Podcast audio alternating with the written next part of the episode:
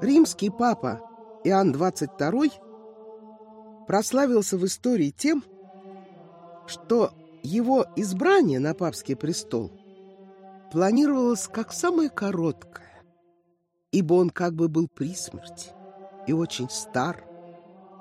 Но после избрания он пробыл на этом престоле долгие 18 лет, уйдя из жизни в очень преклонных годах. Годы его жизни 1249 или 1244 всегда вот эти сведения о рождении не всегда, но часто бывают приблизительными. И по 1334 он прожил долгую жизнь. А на папском престоле пробыл с 1316 по 1334. Это был римский папа, который никогда не был в Риме. В его времена папство переживало историю, которая сохранилась в памяти под условным названием «Авиньонское пленение пап». Временное, довольно долгое, около 70 лет, нахождение папского престола не в традиционном вечном городе Риме, где, собственно, папство как институт и возникло. Римский епископ превратился в папу, главу, отца, наставника всей католической церкви. Приписывалось ими то, что они наследники самого апостола святого Петра, который был епископом Рима в начале христианства. И вот этот человек в разгаре авиньонского пленения оказывается на папском престоле. В итоге это римский папа вне Рима. Это французский папа, при котором достиг своей вершины замысел французских королей превратить пап в послушное политическое орудие в их руках. Авиньонский плен продолжался почти 70 лет, с марта 1309 по январь 1377 года, с небольшим перерывом в 1367-1370 годах. Его еще иногда называют «Вавилонский плен», писатели церковные. В общем, это была печальная страница в истории папства. Порождена она была растущим соперничеством между светской властью и властью духовной, которой владели папы. Французская монархия к началу XIV века достигла очень многого в управлении собственной страной и завоевании позиций на международной арене. Знаменитый французский король Филипп IV по прозвищу Красивый или еще Железный король, описанный в замечательных романах, серии романов Мариса Дрюона. Там же фигурирует и папа Иоанн XXII. Французская монархия в это время претендовала на многое, и, в общем-то, Филипп IV вышел даже за границы многого, попытавшись создать из папства некий вспомогательный аппарат при королевской власти Франции. В разгаре этих событий и протекала жизнь и карьера Иоанна XXII, будущего папы. Его подлинное имя — Жак Дюэс. И происхождение, несмотря на звучное имя, было очень простое. Говорили, что он сын сапожника из Кагора. Какая ослепительная карьера ему предстояла. Со временем он пытался облагородить свое имя и происхождение, стал писать свое имя Д апостроф ЮС или Д апостроф ОС и все-таки память о том, что на самом деле он был сыном сапожника, сохранилась. Отроком он поступил в Доминиканский монастырь, как делали многие дети бедняков, людей, которым трудно было содержать большую семью, и часть своих сыновей они отдавали туда, в монастырь, где ребенок мог попасть, отрок, не маленький ребенок, а отрок, мог попасть в церковную школу монастырскую, получить там основы образования. Именно так было с Жаком Дюэзом. После монастырской школы он продолжал учиться. Видимо, ему это нравилось. Он изучал богословие и право в Монпелье и в самом Париже. Затем преподавал богословие в Тулузе и Кагоре. Итак, это был французский богослов, образованный человек, вышедший из низов. В эти времена, начинающейся осень Средневековья, это могло случиться. В 1300 году, когда это был уже взрослый человек, Жак Дюэс, он как-то сумел проявить себя при небольшом дворе неаполитанских королей. Небольшое неаполитанское королевство образовалось в конце XIII века, отделившись от Сицилийского королевства, созданного нормандскими феодалами, нормандскими правителями, северо-французскими, э, задолго до этого. Ну, их расцвет — это вторая треть XII века. И вот как-то сумел Жак Дюэс попасться на глаза Карлу II Неаполитанскому. Толковые люди, образованные люди, как правило, заметны всегда. Но в те времена, когда их было явно не очень много, они были особенно заметны. И Карл II рекомендовал Дюэза на должность епископа города Фрижуса. Так началась его церковная карьера. Вместе с тем и политическая. В 1309 Карл II сделал его своим канцлером. До того Дюэс был воспитателем и советником короля Роберта Анжуйского. То есть этот человек продвигался по политико-духовной лестнице. В 1310 он стал епископом города Авиньона, принадлежавшего дому Анжу, родственникам королевского дома Франции. В 1312-м римский папа Климент V, о котором сейчас надо будет кое-что рассказать, сделал Дюэза кардиналом. Климент V — римский папа, с которого начинается знаменитое авиньонское пленение. Это был откровенный ставленник французского короля, всесильного Филиппа IV Красивого. Филипп IV правил с 1285 по 1314 год. В годы его правления противостояние двух сил, двух властей в Западной Европе, власти светской королевской и власти духовной, папской, сделалось особенно откровенным, заметным, обнаженным. Это случалось и раньше. В XI веке в отчаянных схватках императоров Германии и пап тогдашних, допустим, Григория VII императора Генриха IV, и вот новый виток откровенного противостояния. Папская власть претендует на неограниченные полномочия на земле, желает править от имени Господа Бога. А французский король Филипп IV чувствует себя достаточно сильным, чтобы против этого возражать.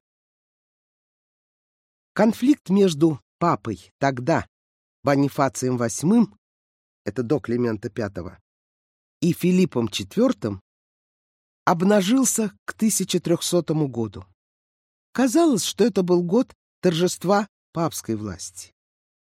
Было организовано торжество по поводу юбилея Рождества Христова, 1300 год, круглая дата.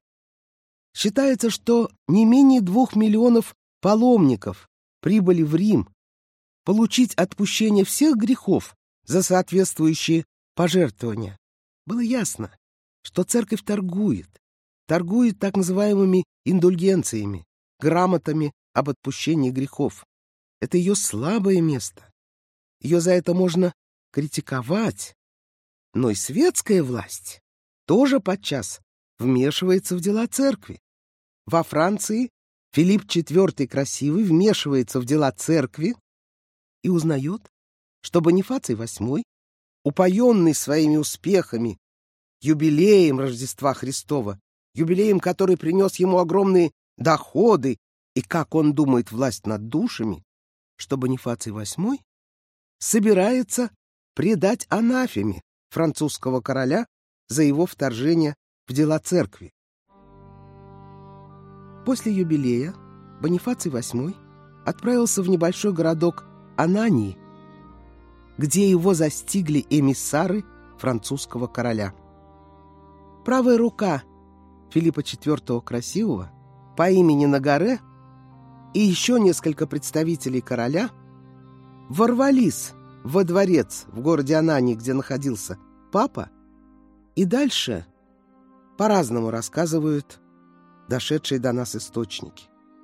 То ли хотели убить папу, но жители города помешали этому, то ли они его избили, или всего-навсего на горе дал папе Бонифацию VIII пощечину.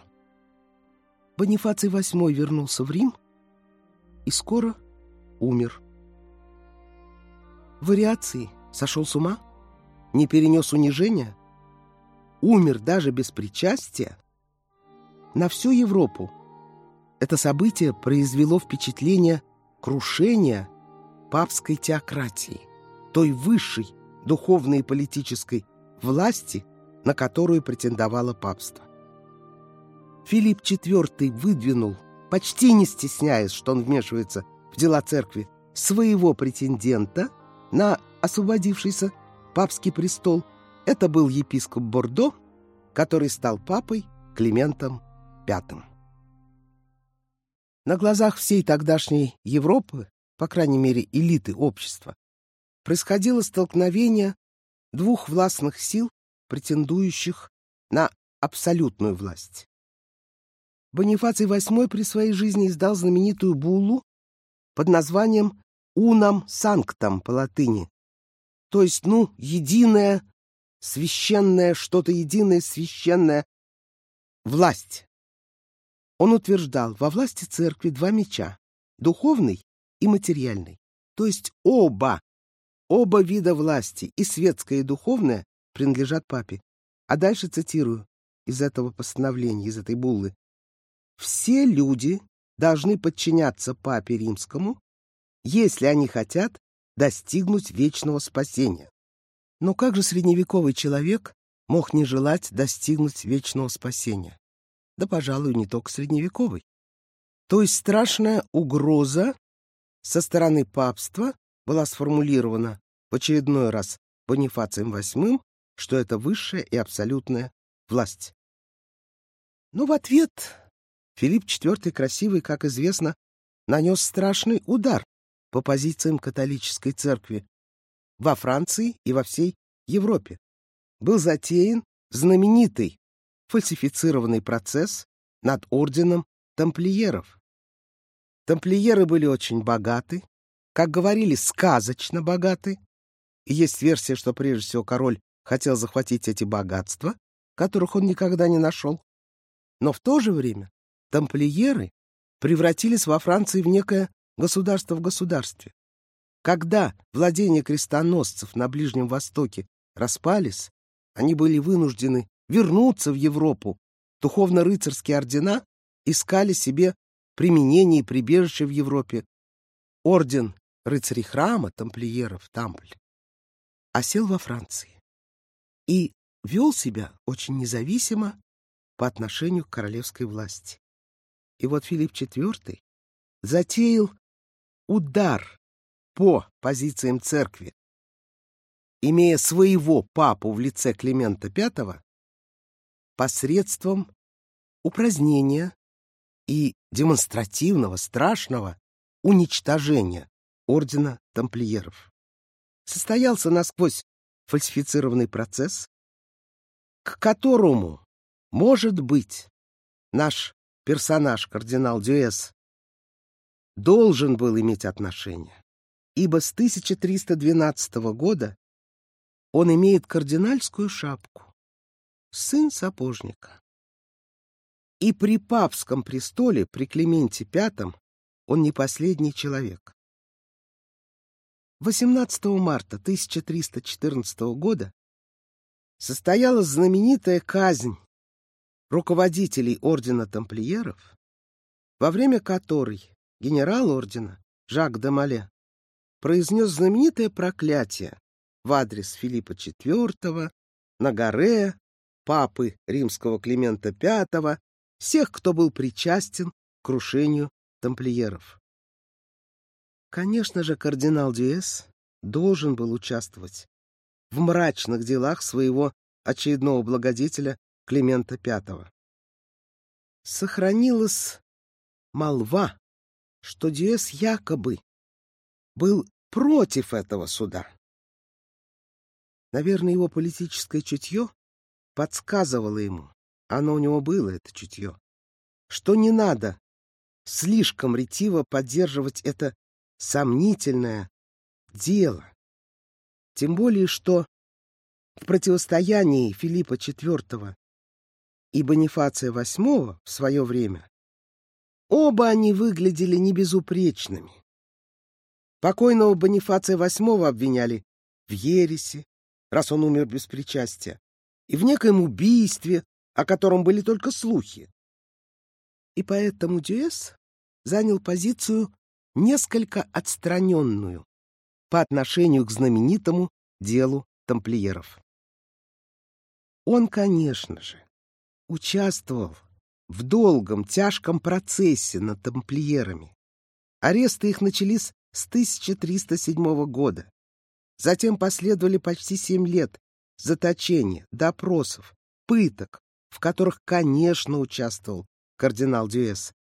Но вместе с тем он умел оставить у современников некоторое впечатление о том, что не слишком ретиво участвовал в этом тяжком деле, которое действительно легло клеймом в целом на историю церкви и, в частности, на историю тех людей, которые осуществляли дело тамплиеров. После знаменитого проклятия Жака де Мале до конца года умерли все те, кого он проклял. И король Филипп IV, и его министр Нагаре, и папа Климент V. Я думаю, многих людей в Западной Европе того времени возник вполне понятный страх перед знаменитым проклятием Жака де Мале. А самое главное, что это проклятие начало сбываться. Умерли все те, кого он непосредственно назвал, довольно быстро один за другим. У Филиппа IV было три сына, но Жак де Мале сказал, да будешь проклят ты и твое потомство. Три сына. Казалось бы, вопрос о престолонаследии очень простой. Но его первый, старший сын, который сменил Филиппа IV на престоле после смерти короля, Людовик X, вошедший в историю с не очень аппетитным прозвищем «Сварливый», правил всего два года. Он прожил на престоле всего два года, с 1314 по 316 год. Умер не старым, внезапно, непонятно, не оставив мужского наследника. Поэтому на престоле его сменил не сын, а брат под именем Филиппа V, тоже с не очень интересным прозвищем, Филипп V Длинный, вступил на престол второй сын великого французского короля Филиппа IV. Он пробыл на престоле дольше, чем брат, но тоже немного, шесть лет, с 1316 по 1322 годы.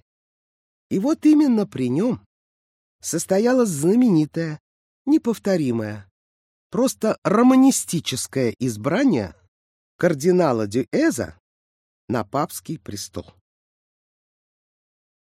Выборы состоялись в 1316 году. Но уже два года никак не могли завершиться. После смерти проклятого генералом ордена тамплиеров Климента V кардиналы никак не могли избрать нового папу. Как известно, избрание происходило и происходит на специальном собрании, которое называется конклав. Буквально кум-клаве с ключом, то есть в запертом на ключ специальном помещении, зале. Конклав должен был собираться не позднее, чем через 18 дней после кончины папы. Впервые он состоялся в конце XIII века, в 1271 году, в связи с избранием папы Григория X. По правилам избрания, две трети голосов членов коллегии кардиналов должны быть поданы за человека, который может считаться избранным. Коллегия кардиналов в начале XIV века в результате авиньонского пленения коллегия кардиналов распадалась на противостоящие друг другу партии или группировки. Так, в том конклаве, который должен был избрать преемника покойного Климента V, было 15 кардиналов, французов по происхождению, и они хотели избрать французского папу, который продолжил бы рост укрепления Авиньонского двора, но было еще семь итальянцев, которые были за то, чтобы римские папы традиционно возвратились в Рим и правили бы там, и один испанец, который мог перейти то ли на эту сторону, то ли на другую. Короче говоря, собрать две трети голосов не удавалось уже в течение двух лет.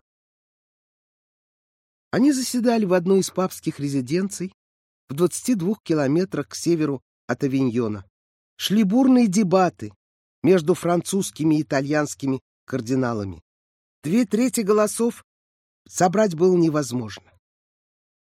И вот новый французский король, Филипп V Длинный, второй сын покойного великого Филиппа IV Красивого, решился на удивительный шаг. Он очень нуждался в поддержке пап. Он очень нуждался в том, чтобы в Европе в этом смысле восстановился хоть какой-то покой, чтобы враги Франции и французского престола на международной арене перестали обвинять французскую корону в том, что она разрушает институт папства, а она воистину его разрушала. И вот в 1316 году Филипп V по прозвищу Длинный заманил весь состав конклава в город Лион, в монастырь. Предлогом была заупокойная служба по поводу годовщины смерти его брата Людовика X. Пока шла заупокойная месса, ворота церкви по приказу короля Филиппа V были замурованы. И все 23 кардинала, которые уже два года не могут избрать римского папу, уже не имели возможности снова разъехаться по своим странам, отложить процесс избрания, затянуть его до бесконечности. Им было сказано, что они останутся в этом замурованном помещении, где оставлено окошко, через которое слуги подают им напитки и еду. Их не преследуют, их только не выпускают. Они останутся в этом заточении, пока не изберут нового папу. И здесь кардинал Дюэс всех перехитрил. Ему было уже 72 года. Он давно подкупал отдельных участников конклава. Не удавалось. Две трети голосов он никак не мог собрать. И тогда он решился на хитрость, в общем-то простую, почти детскую, однако вполне удавшуюся. Он приказал своему слуге объявить, что кардинал Диэс очень заболел. Он не молод, он настолько плохо себя чувствует, что даже перестал вставать с постели. И слуга рассказывал, как с трудом он умоляет папу выпить хоть глоток воды, а есть он вовсе перестал. Это заставило остальных кардиналов подумать. Видимо, он скоро уйдет в мир иной. Давайте условно изберем его на очень короткое время и будем искать более неторопливо и не в заточении, не замурованными, выход из этого положения. Конклав сошелся на кандидатуре Дюэза, который принял имя папы Иоанна XXII. Молва повествует о том, что будущий Иоанн XXII, кардинал Дюэз, присутствовал на последнем заседании конклава, где он и будет избран, на носилках, лежа, показывая, что он не может встать. Когда состоялось избрание и был зажжен традиционный огонь, который дает сигнал о состоявшемся избрании папы, дым, поднимающийся над крышей. Кардинал Дюэс и уже папа, увидев, что огонь зажжен, как пишут современники, как рассказывают хронисты, бодро спрыгнул со своих носилок и бодрым шагом, боевым, решительным, здоровым, направился к тому месту, где, наконец, их должны размуровать и выпустить. Хитрость Диэза удалась более, чем можно было представить.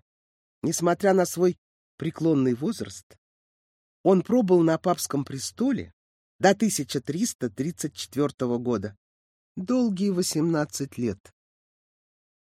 Он сохранил папский престол в Авиньоне, где и пребывал все эти годы.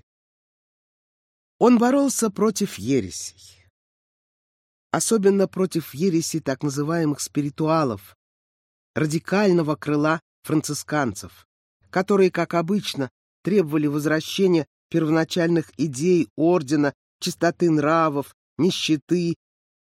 Эти идеи восходили к Франциску Осискому, безусловному святому.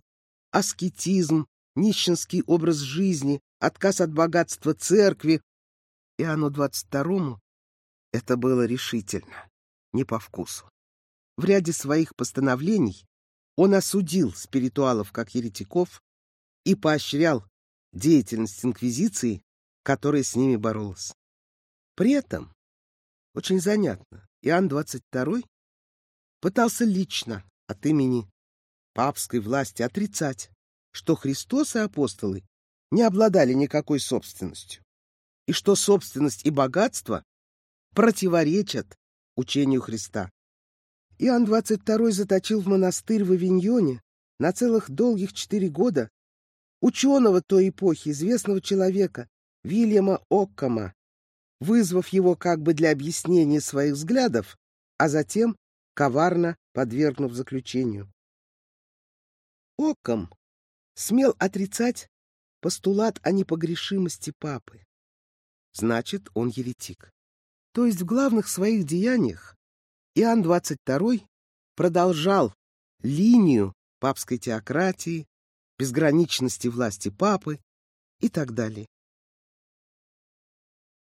Память о нем осталась весьма неблаговидная. Создав более разветвленную папскую бюрократию, чем при его предшественниках, он, в общем-то, шаг за шагом утверждал папский абсолютизм. Администрация без государства, а фактически в папском государстве, состояла из канцелярии, тайного совета папы, консистории, то есть совета приближенных кардиналов.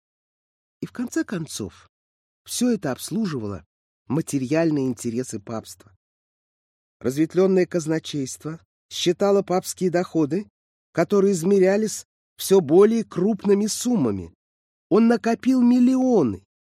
Он сдирал налоги с помощью отлучений, продавал должности, сажал на высокие посты своих ближайших родственников. Ходили слухи о том, что среди этих родственников был непосредственно его сын. Папы не могут иметь никаких детей, никаких сыновей. Считалось, что Иоанн XXII нарушал и это. И великий грех. Он собирал деньги на некий крестовый поход, который вовсе не собирался объявлять. эти его финансовые интересы взяли верх над всем остальным. Хотя, надо сказать, он интересовался и политикой. Так он вмешался в политическую борьбу в Германии между Людвигом Баварским и Фридрихом Габсбургом. Довольно традиционная история. Какая ветвь правящего дома займет престол германского императора? На кого папа возложит корону императора? Иоанн XXII не признал ни одного, ни другого.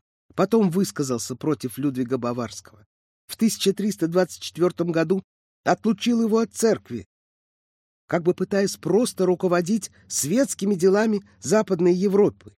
В 1327 объявил Людвига Баварского незложенного, а в 1328 году Людвиг был таки коронован в Милане одним из итальянских кардиналов.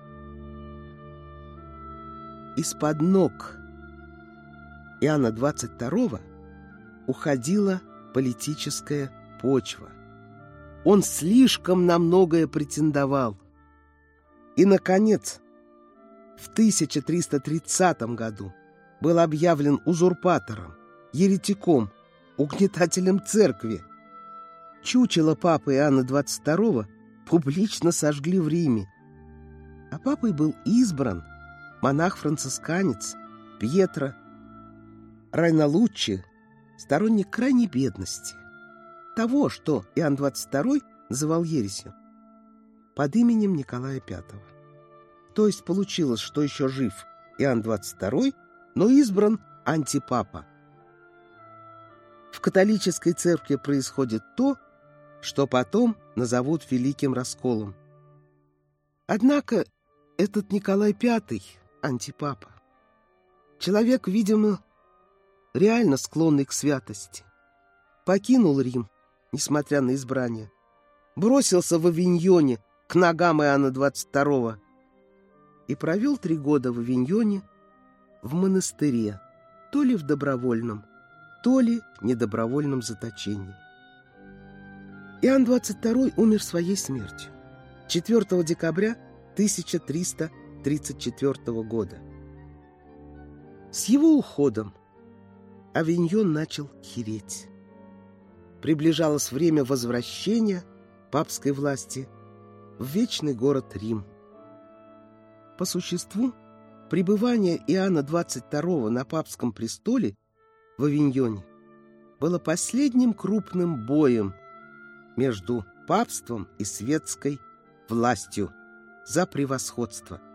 И папство этот бой проиграло.